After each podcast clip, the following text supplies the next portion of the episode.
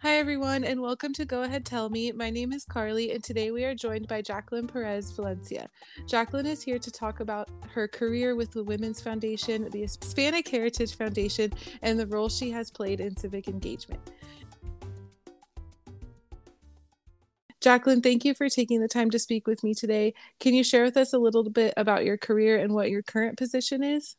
Of course. Well, thank you so much, Carly, for um, inviting me. Uh, yeah. As as mentioned, uh, my name is Jacqueline Perez Valencia.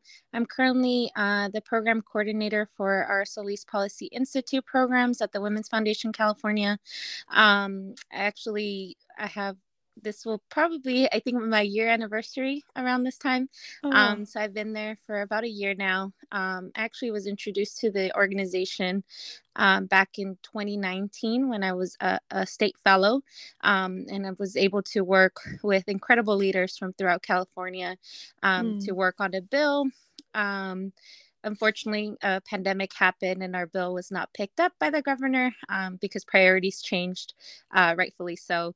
And uh, but again still work that i'm very passionate about. And um, when an opportunity arose um, came up excuse me uh, I, I definitely applied and um, was able to join the the team as staff. Very cool. Um and so you you actually were just telling me if i can ask you about this but you said you had coffee with the mayor is that right? Yeah it was great. Um so on the time that I have uh, outside of work, I uh, decided to run for school board here in my uh, community in Pico Rivera. And mm. I've just been getting involved as much more as, as I can. Uh, today, there was a coffee with the mayor at Tierra Mia, which is like a popular coffee spot. And it was just great to, to get to know the mayor a lot more, uh, talk to other residents about upcoming projects, and really just learning what, what is happening in our community and how can we uh, support in any way. That's awesome. Um, i did see that like much of your work has had to do with like justice for underserved communities. Um, what mm-hmm. inspired you to kind of follow that path? Yeah i think um, great question. I, I think for me um, growing up uh, I always knew that uh, I wanted to do something in service. I growing mm-hmm. up i thought i was going to be a teacher uh, loved school i was that student that uh, always seek to get perfect attendance that wanted to uh, you know miss not miss school at all and just wanting to to get the most of my education as possible mm-hmm. um, and i did that thanks to the support of many people like counselors mentors and what i realized is that I was very fortunate to have that network and support system that unfortunately not many other of my peers always had. So I just mm-hmm. always wanted to give back in any way I could. That's awesome. And then I know you're you're um so it sounds like you you've always had a love for education and that kind of um mm-hmm. filtered into your career path, right? Because you've done some work with education as well. Yeah, yeah. Um I, in college, I studied sociology and business, knowing that I wanted to enter more of the nonprofit space. Um, and, and focus again in, in educating. And mm. I got to do that. I got to work in uh, multiple organizations uh, throughout the years now where I've supported students in Washington, D.C. to um, explore civics and government and really just uh, use DC as a classroom and be able to expose them to opportunities um, for, for them and I've also been able to work at the Hispanic Heritage Foundation based out in Washington, D.C., but local to LA. Um, I got to, oh, for about two years, uh, teach uh, computer science to students throughout Cal- uh, not only throughout California, but also throughout the country. At that time, we were still doing in person programming, and I spent uh, a lot of time in different cities, different states, different schools, and just really exposing students to computer science and uh, mm. computer literacy. Um, I've also had the opportunity to bring it a little bit more local. um, I worked at CD Tech for about a year as well. Uh, teaching students about workforce development. They were students that uh, had recently graduated from high school and were in a transition where they weren't sure if college was for them yet, but wanted to get the skills necessary to enter the workforce. So, really mm. emphasizing mm-hmm. on educating, on building capacity. That's incredible. And you, um, your work with the Hispanic Heritage Foundation, that was, um, you worked with Matt there, right? Was it was like the mm-hmm. coding, like teaching coding and things like that? Yeah, so I didn't get to work with him. Um, he, I was there prior to his time, but um, very, very similar work that we were both that we are both doing. Um, he's uh, able to do that right now, mm-hmm. um, and I know he loves it. But uh, when I was there, um, it was, of course, it was a different environment, and uh, again we were we're talking pre-pandemic so oh, uh, right. a lot of in-person programming. Um, i actually got to handle uh, i was in charge of the best buy grant that we had there so um, i was putting on um, different events as well just to uh, incorporate more of the community involvement. So we would invite um, other community members to join and see of the work that we were doing. So very similar um, very rewarding and and I'm happy that he's there to be able to carry that on. Gotcha. Yeah. Um, I didn't realize you guys were at the same time, but that's that's great that you guys or that you got to have a diff- slightly different experience from mm-hmm. before the pandemic because I know he had talked about how different it was for him going into it during mm-hmm. the pandemic. Mm-hmm. Um, you mentioned how rewarding it is. Um, I was going to ask you about some of the most rewarding parts of your career because it seems like you've mm-hmm. had so many different um, opportunities to work in different communities and really um, like make a change there so can you share some rewarding things that you've you've done mm-hmm. yeah i think one of my favorite memories uh, of working at hhf was uh, my uh, colleague and i um, we were able to drive down to Calexico, uh, Calexico, which is uh, down in the border, and we were there for about a week um, doing programming back to back in different schools, and just seeing how the kids lit up. Uh, we were able to uh, deliver the the curriculum in Spanish, and mm. to hmm. really just be able to expose them um, to a new a new way of thinking was incredible to see. I, I still remember. I actually have some photos um, on my LinkedIn that I always just look back at and I think back that I hope that they are able to carry that on still to today. But um, I'm happy to have been able to be kind of a, that spark, seen that spark in them, um, in in their like potential future endeavor into yeah. computer science. yeah, absolutely. Yeah. What a what a cool and unique experience to get mm-hmm. to do that. Mm-hmm. Um, now, so you had mentioned already a little bit about like civic engagement and your involvement in that um, obviously the primaries are coming up um, at the mm-hmm. time of this recording um, and one thing that we are always very um, like passionate about and um, really want to do with this podcast is um, kind of encourage people to vote in the primaries and to be knowledgeable about what mm-hmm. they're voting on and what kind of what kind of things are are being presented for us to make changes on um, mm-hmm. so would you mind talking a little bit about your experience with um, like civic engagement and why it mm-hmm. is important for all of us to be involved in that way of course yeah so mine civic engagement experience really uh, goes back to my time in college i was privileged enough to um, get a work study position um, at the University of La Verne uh, for the Office of Civic and Community Engagement as a freshman. So, for four years, I was able to work and develop my skills in that office um, as a student ambassador, if you will, um, and just encourage students to continue their civic engagement responsibilities um, despite maybe being away from home. Mm-hmm. Um, so, in on campuses, uh, you know, you have uh, different people from different uh, parts of the state as well as from the country coming to one university um, really focusing on their career or their education but civic engagement um, is still uh, plays a big role um, and sometimes students forget that. Um, so my job then was to really focus on getting students to be civically engaged. And since then i've just really focused on it uh, as much as i can because i do truly believe that we can make a difference. Our policy makers um, are not always uh, mm-hmm. doing what is right all the time and they need to be reminded um, that they are there to serve the community um, mm-hmm. and again it's, it's it's it's important to have conversations and when people are doing the things that you know are great for the community then it's important to also be part of those conversations to see how can we uh, keep that going um, so again why is it important it just really plays a, a pivotal role in all of our lives um, whether we like it or not. Again, elections still happen, uh, whether we like it or not. Um, and it's just so important that we have a voice.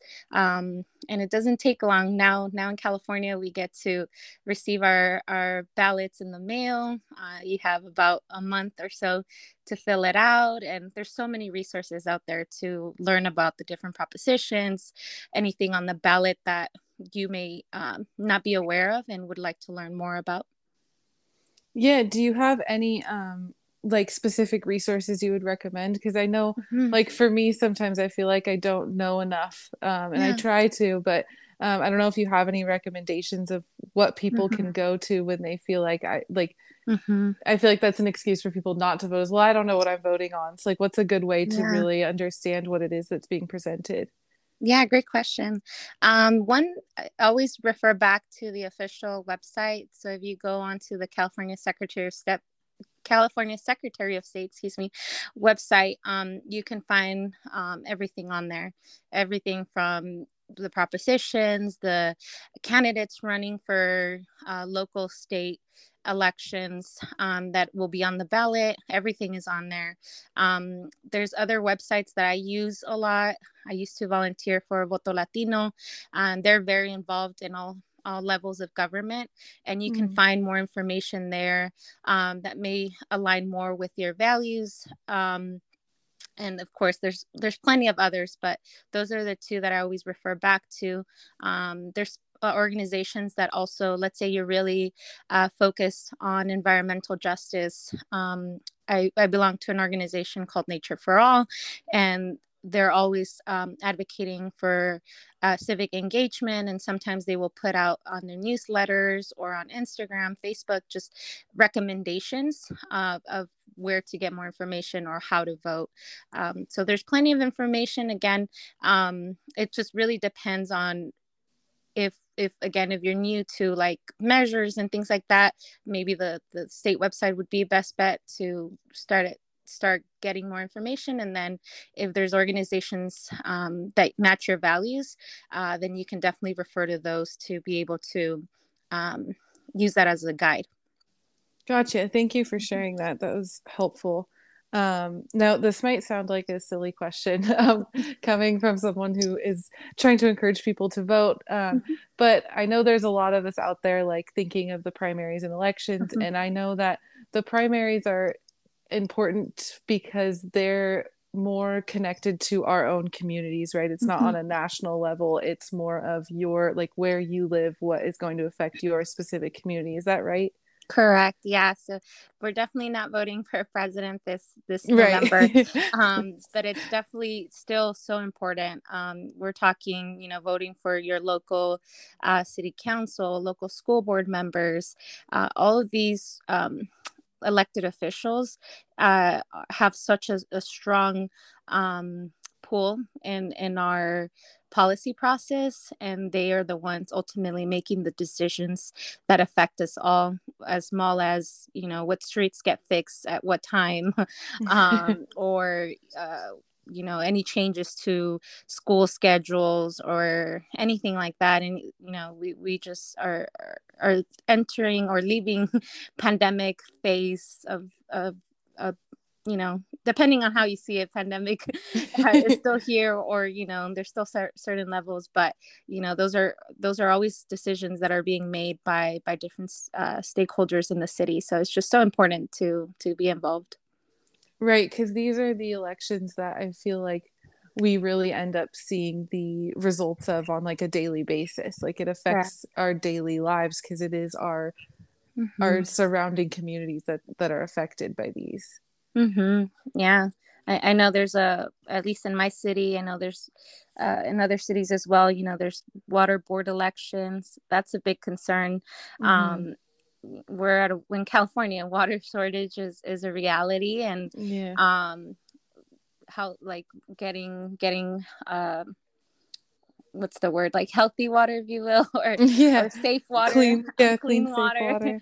um, is is so important and i know in my city um, that's always been a concern just there's there's unfortunately you know every once in a while i get this letter that says um, you know the ph levels or this is mm-hmm. a little off not to be concerned but um, but you know just letting you know um, so again why it's so important that we have the right people in those positions to ensure that our community is safe Right. And so you like you said you've done some work with education and things like mm-hmm. that and um, I know as a when I was a student I always felt like like I didn't really need to know much because I couldn't vote anyway. Mm. Um, mm. is there anything that you would recommend for students that do feel that way where they're not old enough yet but do still mm-hmm. care about these kinds of things what they can do to try and um, mm-hmm. make an mm-hmm. impact as well? Yeah, definitely. Um, as soon as you said that, I think back at my cousins. Um, they're all been helping me with with my campaign, and they are not 18, um, but they're very much aware of what's happening um, in schools in their neighborhood, and they have things to say. They have opinions, and it's important to listen to them um, right. because at the end of the day, um, they are highly impacted, mm-hmm. and I think for for those of you that may not be uh, quite of age to vote yet, um, you you should still definitely um, reach out to people that uh, hold these positions because they are there to listen. Um, they have you know, uh, just like in school, there's office hours. You can always reach out um, to the superintendent, the principal, anyone else um, that may be able to address your issue and, mm-hmm. and just mm-hmm. talk to them and share your concerns. I know recently, you know, in California, we went through quite a bit of heat um, a few weeks or about a month or two ago.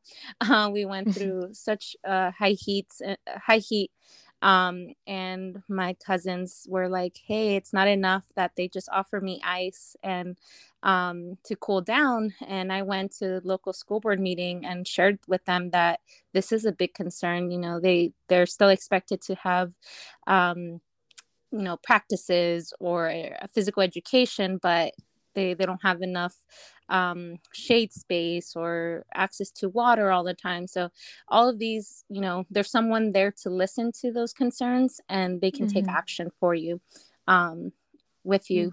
Mm-hmm. That's awesome. Yeah, the mm-hmm. the heat in school is definitely like such a big concern. Did did any change come from that?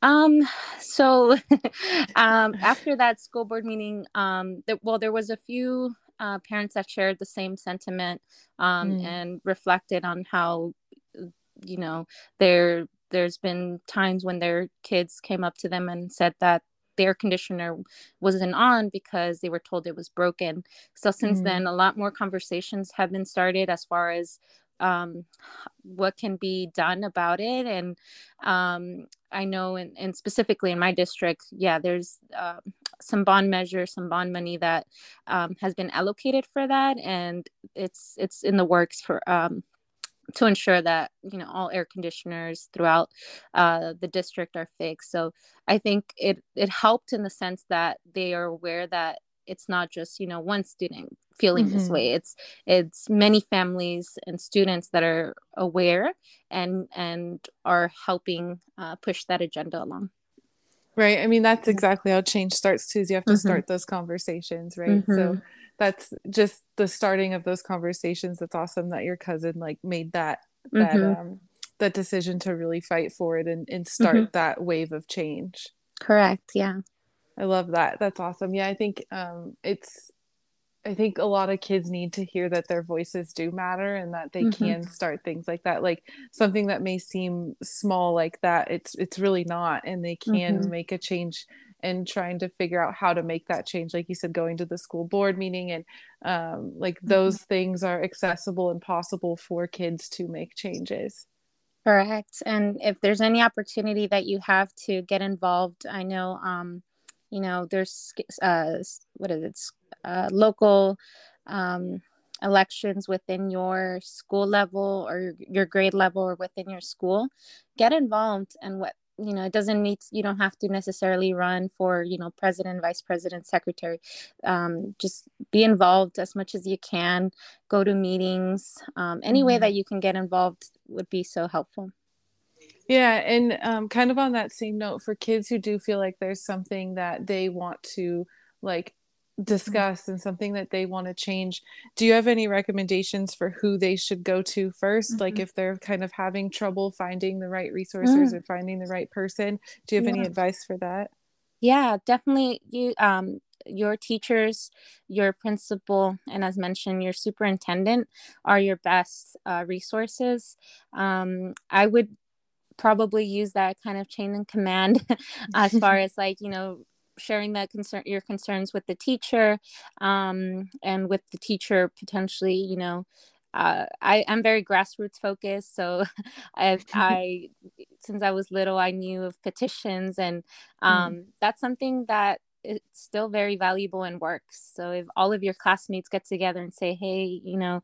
um, our books are very old, we would appreciate new books in this subject area. Um, or we would like to learn more about this, you know, a petition can go a long way and share with your teacher. The teacher can then share with the principal. Um, and then at the end, your superintendent um, should definitely hear about that. Mm-hmm. And um, attending those school board meetings again is so important. Uh, I see when I go to school board member uh, school board meetings, there are students there giving updates uh, of anything happening and sharing their their concerns. So there's definitely opportunities for you to get involved. Awesome. That's great advice. Thank you for sharing that. Um, one of the other things to kind of shifting gears just slightly um, mm-hmm. that we like to talk about um, on the podcast and the guests we bring on is everybody we talk to does so much for communities like you do and and trying to help others and do things for others to make change and we always ask like how mm. how do you take care of yourself while you're also trying to help others in the communities you're you're mm-hmm. working with Mm-hmm. Yeah, great question. That's so important. um, the the burnout is real, um, and it's important to definitely take care of oneself and um that can look so so different for so many people um right. i always have conversations with friends and self-care for some of them is taking a walk for some of them it's um, having a, a, coffee at the end of the day or be- beginning and end of the day, whatever works for people. I think for me, it's um it's a, a, little combination of everything but it's like i try to do my walks um, with my friend my best friend and i uh, we get to meet up at least once a week to just talk and really mm. um, just talk to each other as humans and mm-hmm. realize that you know as much as we want to give of ourselves it's also important to take care of oneself so having those authentic conversations with family friends that you trust um, is so important just relying on on your community i think is the biggest advice i can give in order to keep the work going because um, you always have to remember why is it that you you want to do what you want to do and mm-hmm. it always mm-hmm. comes back to at least in my my experience it always comes back to my family and friends like i want to ensure that more people have access to resources and opportunities and mm-hmm. i can't do that without taking care of myself and my community Yes, that's exactly right. Yeah, I think mm. that's what's so important and something that's a common theme with a lot of people that I've talked to is realizing that you have to take care of yourself in order to make a change elsewhere. Mm-hmm. Um, so thank you for sharing that too. Um, and like you said, it looks so different for so many different people, which is why I always love asking that question because it's mm-hmm. always it's always different. Like we have people who like to like take moments to be alone and isolate and just mm-hmm. be with themselves and others who like to to surround themselves with others and so i always i always like hearing those different answers mm-hmm. well thank you so much for being here jacqueline i learned a lot from you and um, i hope everybody goes out and votes after listening to this mm-hmm. and um, hopefully some kids also took something from this and and can mm-hmm. start making changes in their own communities so mm-hmm. thanks again for everything and sharing such knowledgeable answers with us of course. And if I can just again reiterate, definitely get out and vote. Um, you can do so now until November 8th. And again, it's so important that um, you vote down the ballot and don't leave anything blank. If you have any questions, go back to websites and learn more about it um, because each one of those is so important. And I definitely encourage you to to get more involved and and just um, really take care of yourself and, and your community um, along the way. Right. Thank you so much for sharing that. That is great advice to everybody listening for sure. Awesome. Thank you so much. Thank you again to Jacqueline for sharing such useful information with all of us. Listeners, I hope this conversation has helped to encourage you to vote in the midterms this week, so please be sure to get out there and vote. Thank you for listening and talk to you all soon.